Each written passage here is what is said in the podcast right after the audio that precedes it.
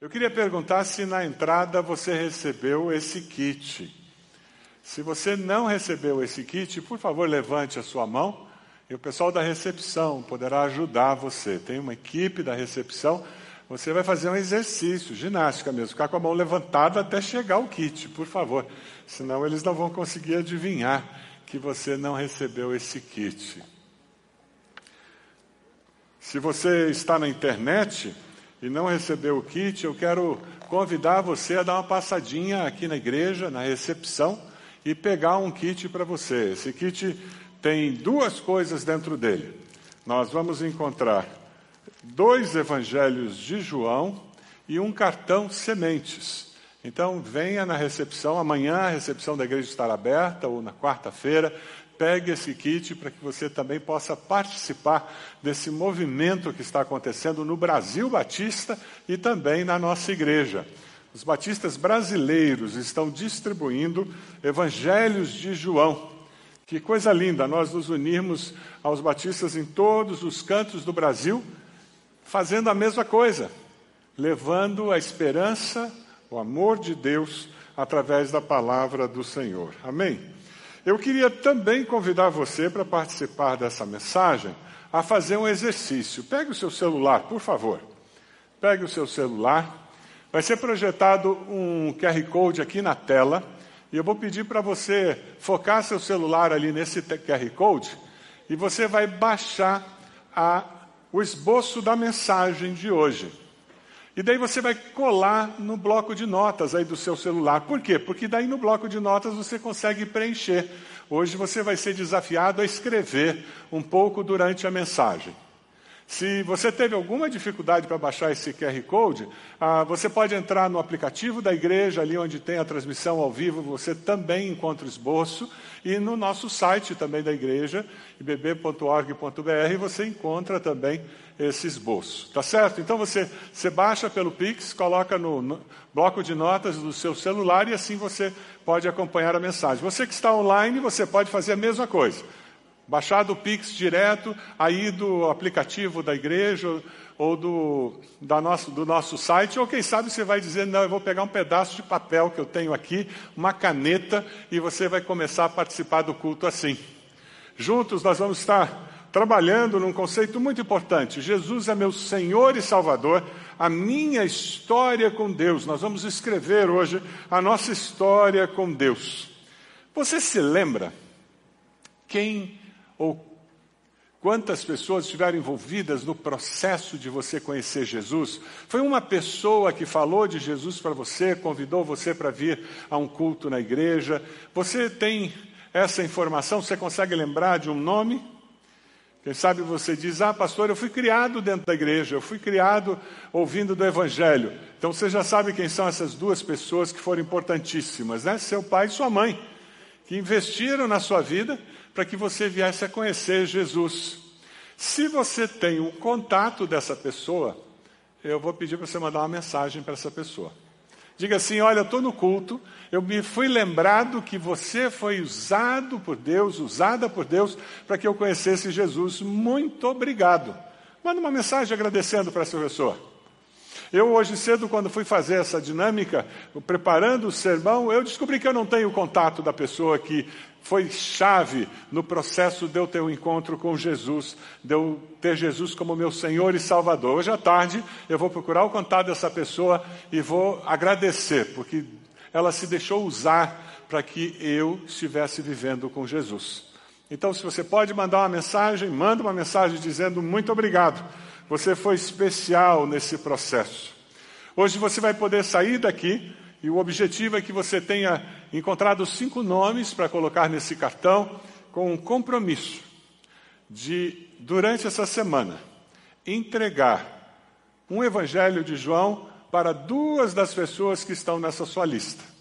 Nós poderíamos ter deixado uma mesa cheia de Evangelho de João, você podia pegar 50 Evangelhos de João, levar, distribuir no prédio, colocar em caixa postal, a gente podia fazer isso. Mas nós decidimos que nós teríamos um kit com dois evangelhos, com cartão sementes, para que nós pudéssemos ser mais intencionais nesse nosso processo de sermos testemunha. O que é ser testemunha de Jesus? Ser testemunha de Jesus é dar evidência do poder de Deus na minha vida. É isso que é. Não é pregar um sermão, não é condenar a pessoa para o inferno, não é falar de tudo que a pessoa faz de errado. Não, não. Ser testemunha é dar evidência do poder de Deus transformando a minha vida. E eu vou contar o que Deus fez, como Deus fez. O ser testemunha para muitas pessoas significa cadeia, tortura, morte. Desde o primeiro século nós encontramos irmãos e irmãs da igreja cristã sendo martirizados por causa da sua fé e hoje, nesse momento, enquanto nós estamos reunidos aqui como igreja, em algum lugar do mundo, um irmão, uma irmã estão na cadeia, estão sendo torturados e daqui a pouco mais um terá sido morto por causa de Jesus. O cristianismo, a fé cristã, é a religião mais perseguida da atualidade em todo o mundo. Nós somos privilegiados, privilegiados de viver em um país onde nós temos liberdade para ir e vir. E você decidiu que viria para o culto hoje. Graças a Deus você veio. E você vai sair daqui e você pode decidir vir à noite. Graças a Deus porque nós temos essa liberdade. Alguns de vocês estão aí online, participando do culto pela internet, e você não precisa ficar preocupado que alguém vai rastrear o fato de você estar participando de um culto pela internet. Que coisa maravilhosa! Nós temos que agradecer a Deus pela liberdade religiosa que temos em nosso país. Amém? Que Deus nos ajude a manter isso para as próximas gerações. Testemunhar não é pregar, Testemunhar não é ensinar a Bíblia, testemunhar é apresentar evidência do poder de Deus na minha vida. Quando eu faço isso, as pessoas começam a descobrir que existe um Deus que está vivo, ativo e que não conhece limitações. Não há impossíveis para Deus. Você e eu conhecemos impossíveis, você e eu temos limitações, mas Deus não tem limitações. É por isso que quando ele diz que nós tínhamos que ser testemunhas a todas as nações, quando Deus fala isso, ele não está pensando num plano limitado, ele não está pensando naquele colega de trabalho que é cabeça dura, que não quer saber de Deus, naquele parente que não quer saber de Deus, não. Deus olha todas essas pessoas que resistem ao Evangelho e no coração dele ele as ama com amor eterno e ele está atraindo cada uma dessas pessoas para si. E Deus escolheu que eu e você faríamos parte de, dessa grande missão. Nós chamamos de grande comissão, recebida do Senhor. O último mandamento do Senhor deve ser a nossa primeira ocupação enquanto vivos nessa face da terra. Jesus fala sobre nós plantarmos a semente no coração das pessoas e essa semente germinar. Alguém plantou essa semente do Evangelho no seu coração, não é verdade? Essa semente germinou? É esse o desafio que Deus está fazendo para você nessa manhã. Que você seja agora a pessoa que sai e planta a semente, entendendo que o Senhor, assim como Ele fez com que essa semente germinasse, produzisse frutos na sua vida, faça a mesma coisa na vida daquele filho, daquela filha, daquele pai, daquela mãe, daquele esposo, daquela esposa, daquele vizinho, daquela vizinha, daquele colega de faculdade. Ah, o desejo de Jesus é que nós reconheçamos que Jesus é Senhor e Salvador e nós aceitemos o desafio dele, ir e fazer discípulos. Você deseja fazer discípulos em nome de Jesus?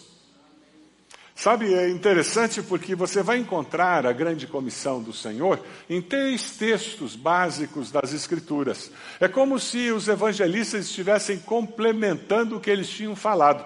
Você encontra em Mateus, aí depois depois vem o, o, Evangelho de Lucas e ele complementa com mais alguma coisa. E Lucas, quando escreve Atos, ele ainda põe mais alguma coisa. Três maneiras, três enfoques que formam toda essa visão do que é a grande comissão que nós recebemos do Senhor. lá em Mateus 28, 18, 20, nós encontramos a que é mais conhecida de todos. Nós vamos ler juntos, vai aparecer na tela e nós vamos ler juntos. Vamos lá? Então Jesus aproximou-se deles e disse: Foi-me dada toda a autoridade nos céus e na terra. Portanto, vão e façam discípulos de todas as nações, batizando-os em nome do Pai, do Filho e do Espírito Santo, ensinando-os a obedecer a tudo o que eu lhes ordenei. E eu estarei sempre com vocês até o fim dos tempos. Essa é a mais conhecida. Depois você vai encontrar em Lucas, capítulo 24, o evangelista Lucas diz: Mas Jesus falou mais do que isso. Eu acho que dá para a gente complementar. E lá em Lucas 24, 44, você encontra, e disse-lhes: Foi isso que eu falei enquanto ainda estava com vocês. Era necessário que se cumprisse tudo o que a meu respeito está escrito na lei de Moisés, nos profetas e nos salmos. Então lhes abriu o entendimento para que pudessem compreender as Escrituras. E lhes disse: Está escrito que o Cristo haveria de sofrer e ressuscitar dos mortos no terceiro dia, e que em seu nome seria pregado arrependimento para perdão de pecados a todas as nações, começando por Jerusalém. Vocês são testemunhas dessas coisas. Eu envio a vocês a promessa de meu Pai, mas fiquem na cidade até serem revestidos do poder do alto.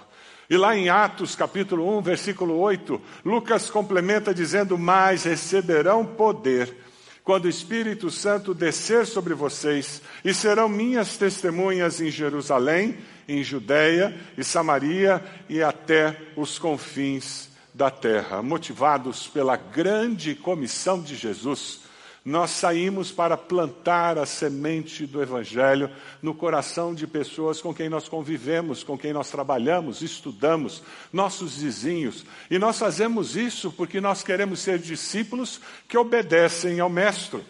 A palavra evangelizo, do grego, ela na realidade significa bom mensageiro.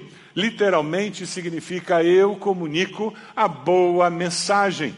Essa palavra vai aparecer 190 vezes no Novo Testamento. Sabe, sabe o que é muito interessante?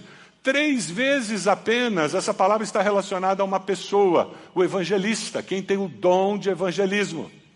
187 vezes. Essa palavra aparece como verbo, algo que o discípulo faz. Existem pessoas que têm facilidade para evangelizar, não é verdade? Alguns de nós têm mais dificuldade. Mas o evangelizar, o ser testemunha, não é opcional na vida cristã. Faz parte de nós sermos discípulos de Jesus. E nós temos que descobrir como nós podemos ser usados por Deus para impactar a sociedade onde nós estamos, impactar a nossa geração. Jorge Miller, ele faz uma afirmação que eu acho muito preciosa. Ele diz: Você nunca será um cristão de verdade, um cristão feliz, vivendo a vida abundante, sem esta confissão. Se eu não entender que eu tenho uma história a ser contada, se eu não, não, entender que eu tenho uma grande comissão que me foi entregue e que Deus está planejando usar minha vida para impactar outras vidas, eu não entendi o que é vida cristã.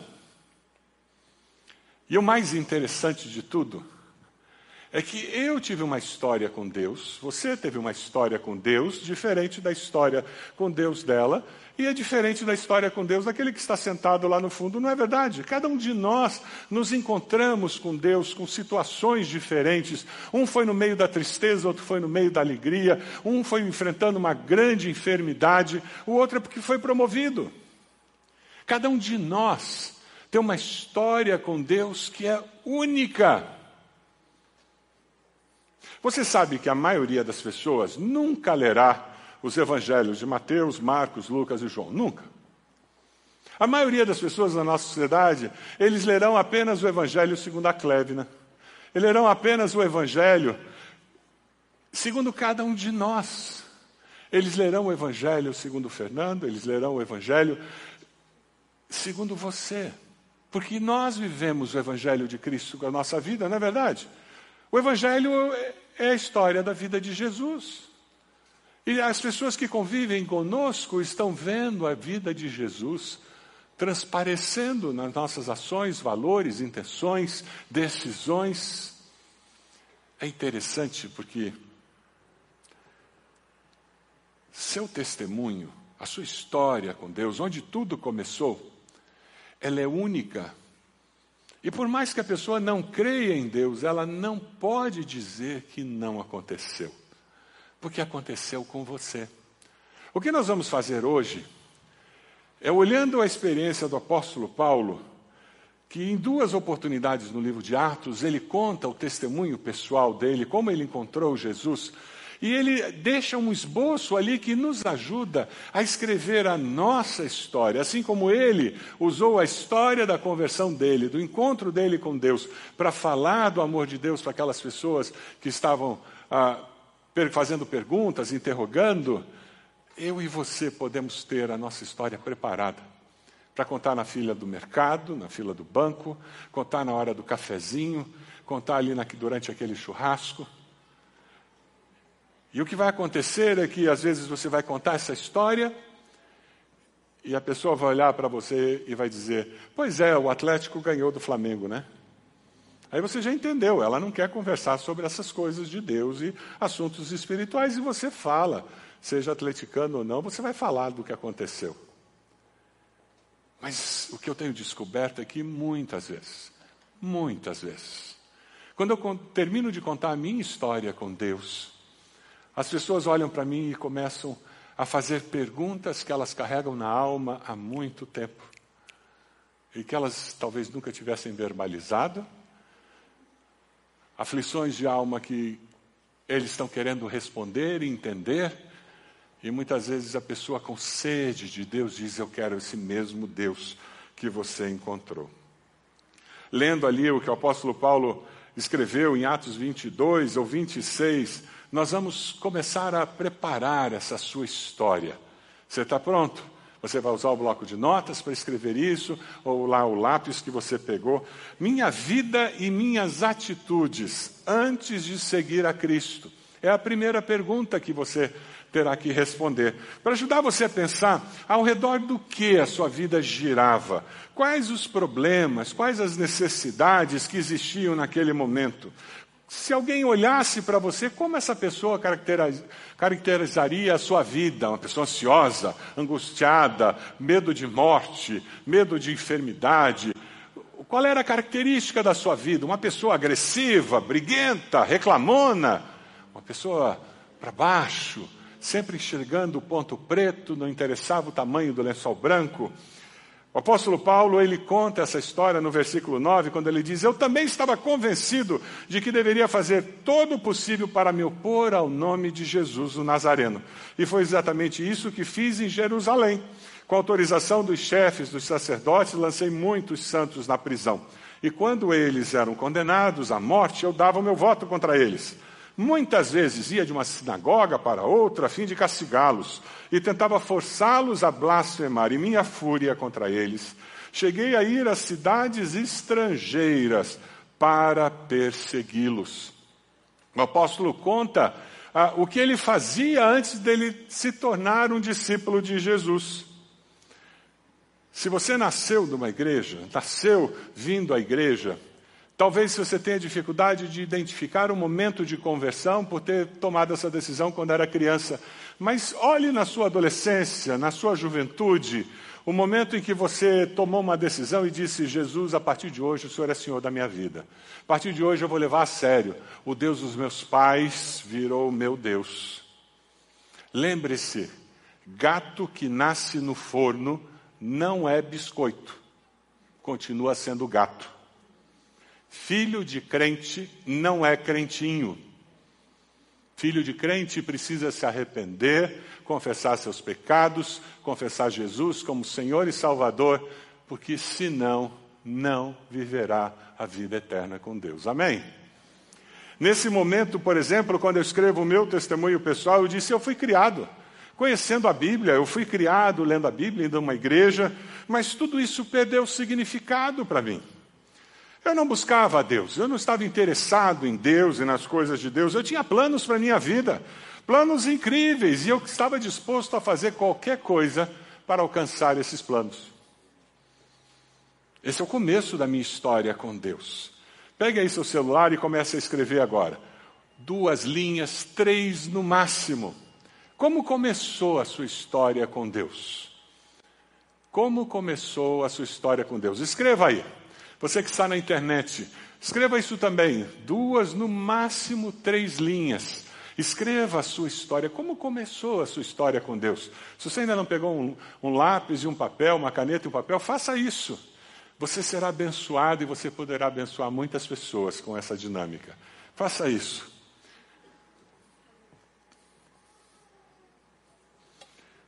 Duas ou três frases no máximo. Essa sua história com Deus vai ter uns dois a três minutos apenas. Você poderá dizer no, na fila do mercado, na fila do banco, no cafezinho.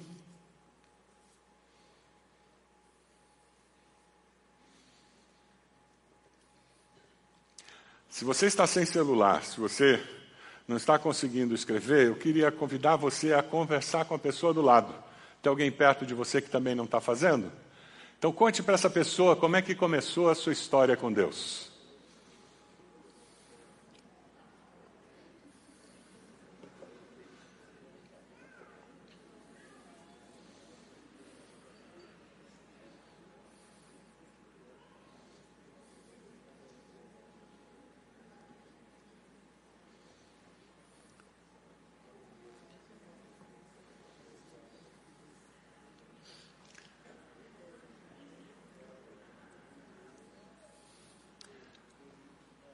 O apóstolo Paulo vai usar um, um segundo passo nesse processo de contar a sua história com Deus. Como eu compreendi que Deus falava comigo? Versículos 12 a 14. Numa dessas viagens, eu estava indo para Damasco com autorização e permissão dos chefes dos sacerdotes. Por volta do meio-dia, ó rei, estando eu a caminho, vi uma luz do céu mais resplandecente que o sol, brilhando ao meu redor e ao redor dos que iam comigo. Todos caímos por terra. Então ouvi uma voz que me dizia em aramaico: Saulo, Saulo, por que você está me perseguindo? Resistir ao aguilhão só lhe trará dor. Aconteceu alguma coisa que fez você pensar em Deus?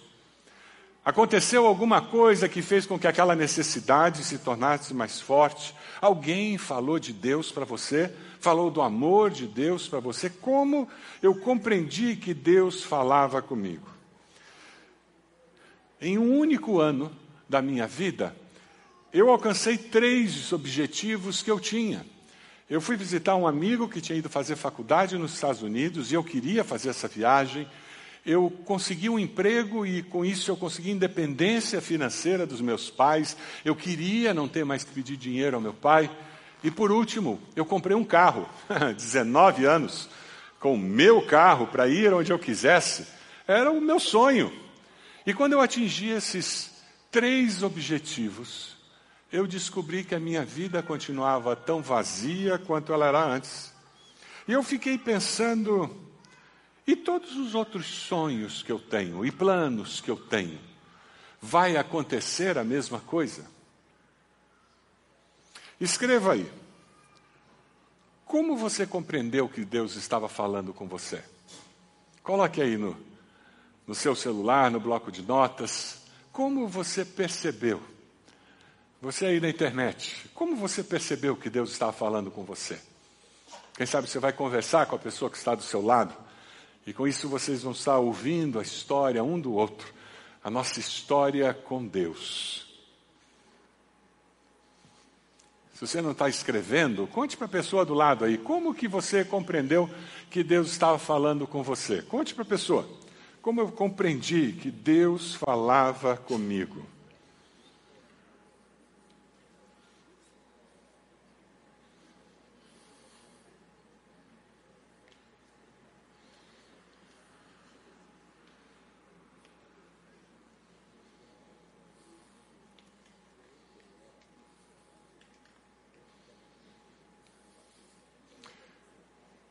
Vamos lá para a terceira. A terceira é muito legal, porque o foco é como que eu me tornei cristão. Onde foi, como foi, o que, que aconteceu. Quando você sentiu que precisava tomar uma decisão ao lado de Jesus, quais os passos específicos que você fez? Você veio à frente num culto, você se ajoelhou num, num, culto da fogueira, foi num acampamento, lá no seu quarto, sozinho, você assumiu um compromisso com Deus, lendo a sua Bíblia. Foi num outro lugar, num outro evento religioso que você eh, teve a revelação de Deus. Apóstolo Paulo, lá no versículo 15, ele diz: Eu pergun Então perguntei, quem és tu, Senhor? Quando ele viu aquela luz. Respondeu o Senhor: Eu sou Jesus a quem você está perseguindo. Agora levante-se, fique em pé, eu lhe apareci para constituí-lo servo e testemunha do que você viu a meu respeito e do que lhe mostrarei. Eu o livrarei do seu próprio povo e dos gentios, aos quais eu o envio, para abrir-lhes os olhos e convertê-los das trevas para a luz, e do poder de Satanás para Deus, a fim de que recebam o perdão dos pecados e herança entre os que são santificados pela fé em mim. Momento de decisão. Como é que você se tornou um cristão? Tomou essa decisão por Jesus? Ah, pastor, eu vim à frente um dia, eu me ajoelhei aqui na frente e decidi seguir a Jesus. Ah, pastor, foi lá na minha casa, na reunião do pequeno grupo, nós paramos o que estávamos fazendo e eles oraram por mim e ali eu orei entregando a minha vida a Jesus. Eu disse para vocês que eu comecei a perguntar a mim mesmo: vai ser desse jeito? Todos os outros sonhos que eu tenho, quando atingir, depois vai ficar meio sem graça? E isso fez com que eu começasse a questionar muita coisa sobre a minha existência e o próprio viver com Deus, conhecer a Deus. Eu não buscava a Deus, mas eu tinha essa ideia na minha mente. E alguém me convidou para ir para um acampamento no período de carnaval, e eu fui. Eu matei todas as reuniões. Eu não fui em nenhuma reunião, eu só joguei vôlei e futebol naquele acampamento. Mas no último dia, na última noite, alguém conseguiu me pegar. E me levaram para o culto da fogueira. Um culto ao redor de uma fogueira. Era uma noite muito estrelada, à beira de um lago.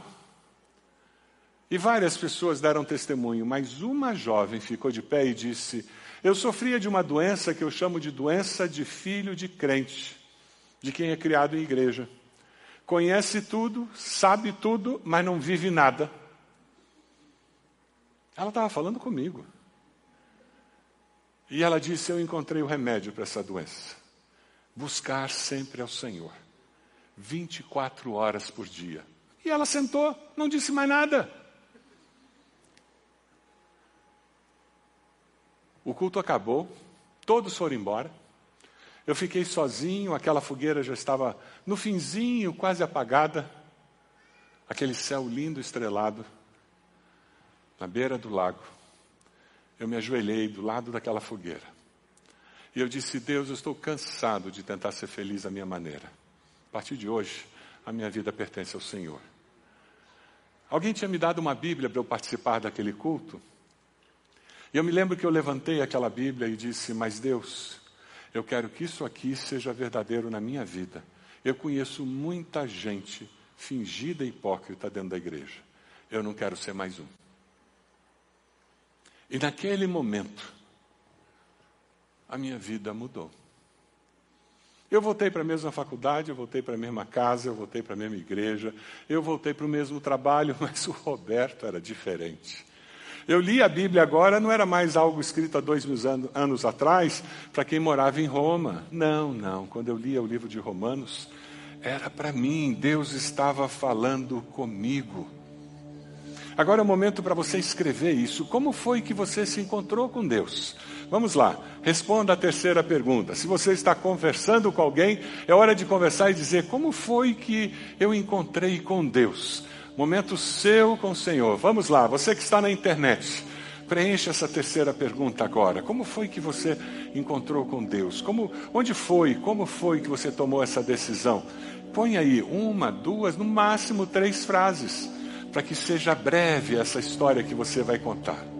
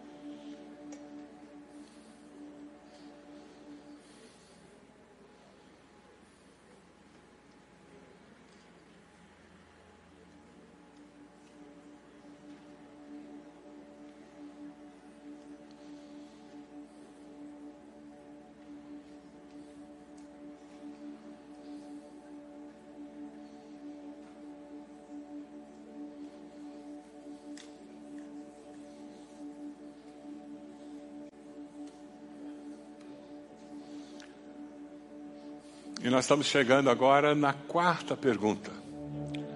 O que ser cristão significa para mim? Como é que Cristo mudou a sua vida? Qual a maior vantagem de agora você ser discípulo de Jesus? O que o Senhor tem ensinado a você? O que você falou que te preocupava lá na pergunta 1, agora você disse: olha, ele está trabalhando nisso. Eu era muito ansioso, eu estou menos ansioso, eu era uma pessoa irascível, ficava muito bravo, explodia com muita facilidade. Hoje eu já não sou mais assim, eu, eu tinha dificuldade de perdoar e Deus tem me ensinado a perdoar, eu estou conseguindo perdoar. Eu não era um esposo que dava atenção à minha família e agora eu estou dando atenção à minha família. Ah, qual a diferença que Jesus fez? As pessoas querem ouvir isso. Eles querem um Deus que funciona, um Deus que faz diferença. Eles não querem só mais um Deus que fica no altar, parado, morto, e você vai lá e passa por um rito religioso e volta para casa. Foi o que o apóstolo Paulo falou no versículo 19, quando ele diz: Assim, rei Agripa, eu não fui desobediente à visão celestial. Quando Deus se revelou a mim, quando Deus falou comigo, eu disse: Eu estou aqui, Senhor, eu quero me tornar discípulo do Senhor. No versículo 20 ele diz: Preguei em primeiro lugar aos que estavam em Damasco, depois aos que estavam em Jerusalém, em toda a Judéia e também aos gentios, dizendo que se arrependessem e se voltassem para Deus, praticando obras que mostrassem o seu arrependimento. Antes, ele perseguia os cristãos e agora ele é um dos cristãos e ele prega o que os cristãos pregavam.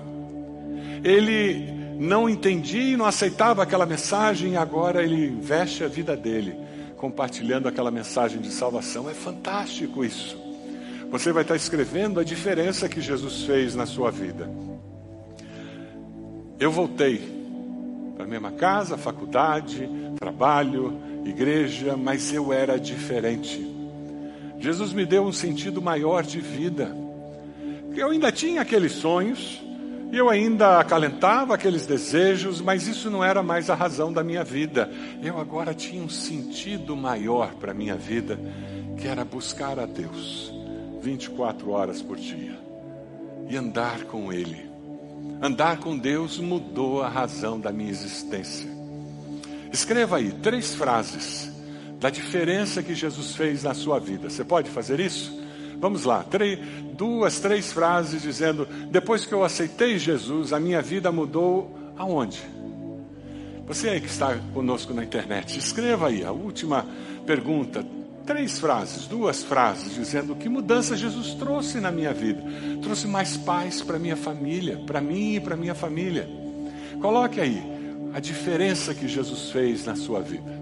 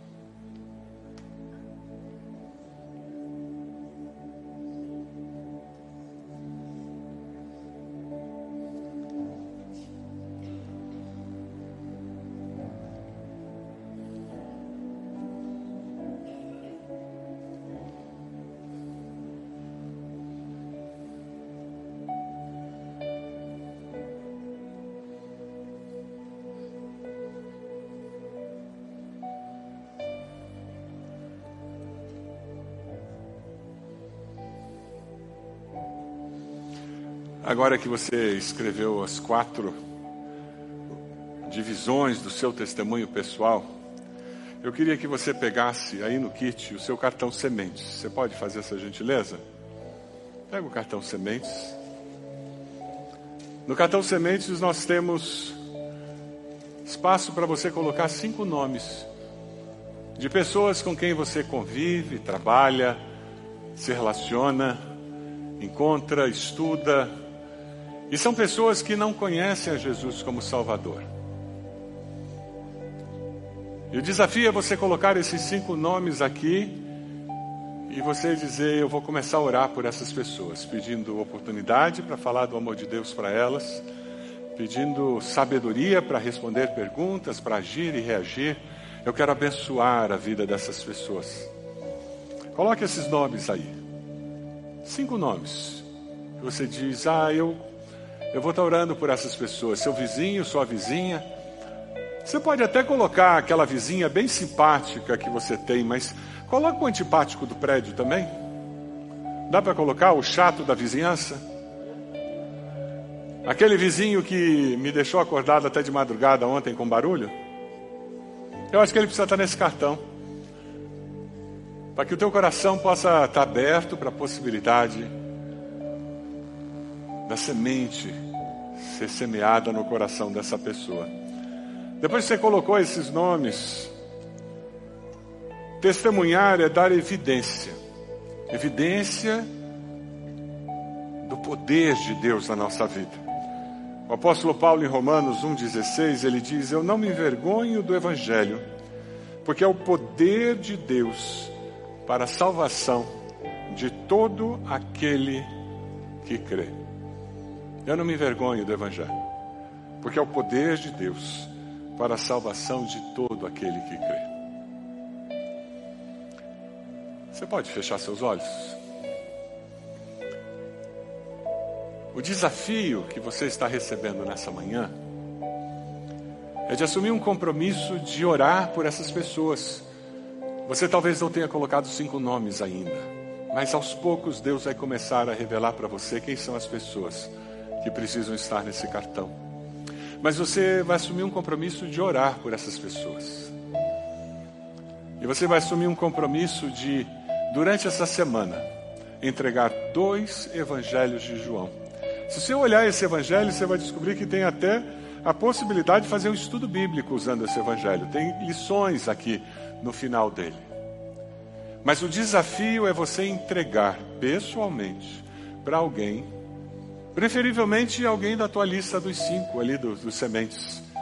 Você vai entregar esse evangelho dizendo: Jesus é a única esperança e ele mudou a minha vida. Ele mudou a minha história de vida. E talvez você não vá falar a tua história, Sabe o que você vai fazer? Você vai escrever num papel e vai dizer: Eu posso ler para você algo que eu escrevi num culto lá da igreja? E você lê o seu testemunho para a pessoa. Aí você vira para a pessoa e diz assim: O que, que você achou? Deixa ela falar. O Espírito de Deus vai agir naquele momento. E você vai ter alegria de ver a semente do Evangelho germinar no coração de alguém. Você aceita o desafio de entregar esses dois evangelhos essa semana?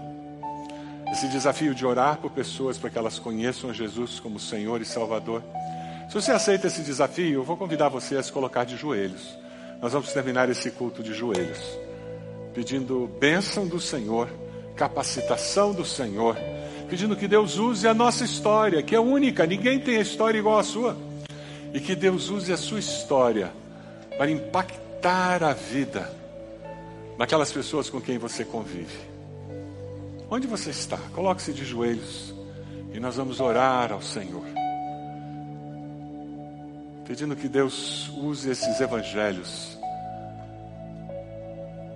Que Deus use a história de conversão sua, como você conheceu Jesus, para abençoar a vida dessas pessoas. Diga ao Senhor quem são as pessoas que você já sabe que estão no seu cartão sementes? Diga o nome delas para o Senhor. Nós cantamos aqui que o nosso Deus não conhece impossíveis. Ele pode converter, sim, até aquela pessoa com o coração mais duro que você conhece. Porque o nosso Deus é o Deus do impossível. Então diga o nome dessas pessoas para o Senhor agora.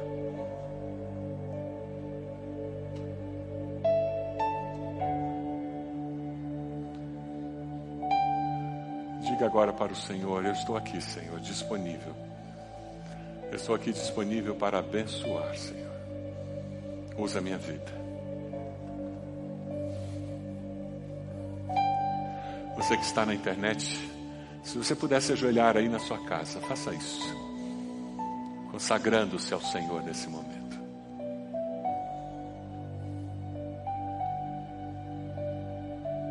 Deus, nós estamos de joelhos e isso reflete a atitude do nosso coração. nós nos rendemos aos pés do Senhor e reconhecemos que precisamos do Senhor, da tua bondade, do teu amor. Precisamos, ó Deus, que o teu Espírito Santo nos capacite para falarmos com autoridade, poder, dando evidência da transformação que o Senhor operou na nossa vida. Ó Deus, o Senhor ouviu os nomes aqui.